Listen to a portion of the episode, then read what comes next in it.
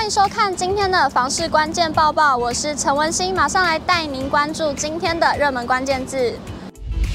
今天的热门关键字：九二八档期。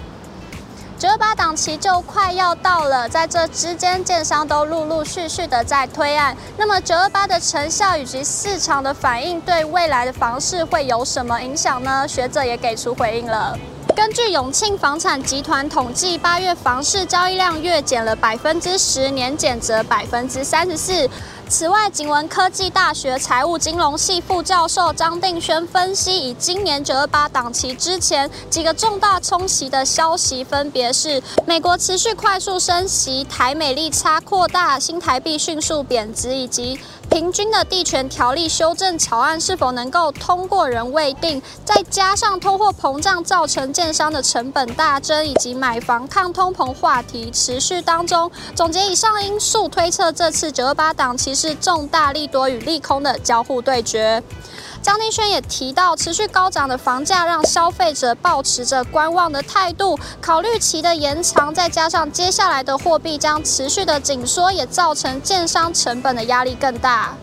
全球居不动产情报室总监陈秉承指出，倘若房子没有顺利卖出去的话，未来空屋率也将会提升，因此消费者要特别注意几个雷区。其中包含位在区域发展性不强的地区，或是大坪数、高总价的物件。陈秉承提醒消费者购物要多方的考量，切勿因话题炒作或优惠的消费手法而急着下手，避免买到位在地雷区的房屋。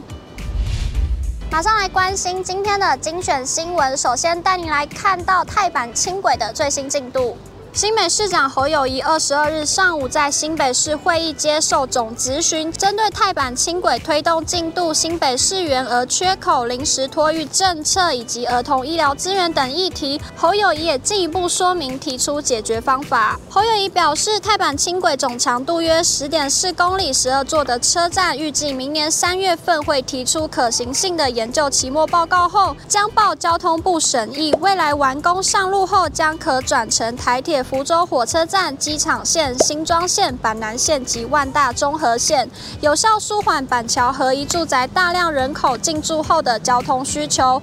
透过泰板轻轨与五泰轻轨串联板桥、三重、芦洲、五股及泰山等行政区，带动城市发展。您知道房子盖在土壤异化区之上，要有三个条件才会有安全疑虑吗？自九一八台东大地震后，至今余震不断，引发民众对居住安全的疑虑与恐慌。近日，一名网友就表示，刚下定十万元购买预售屋，事后回家做功课，竟然发现位在土壤异化高风险地带上，因此担忧房屋的安全性问题。经济部说明，触发土壤异化的条件包括强烈的地震、高地下水位及厚层沙质的土层，这三项条件必须同时存在，才会发生灾变。然而，以上三项条件就算是都成立，只要建物打设基桩的数量、尺寸与长度足够，一旦地震发生土壤异化的现象，房屋应有基桩的承载重量，不至于下陷或倾斜。疫情过了这么久，您也闷得受不了了吗？想要出国的朋友们有福了，日本未来即将要放宽入境管制。后疫情时代，各国纷纷计划开启国门，其中国人最爱旅行的日本也宣布将有新政策。日本首相岸田文雄此次造访美国纽约时宣布，日本预计将在下个月再度放宽入境管制，正朝向废除单日入境人口限制、接受自由行旅客和短期滞留旅客免签等方向做滚动式的调整。日本首相岸田文雄表示，日本从九月开始已经开放施打了三。三剂疫苗的旅客就不需要另外提出 PCR 筛检阴性的报告。现在预计从下个月开始将持续的放宽入境管制。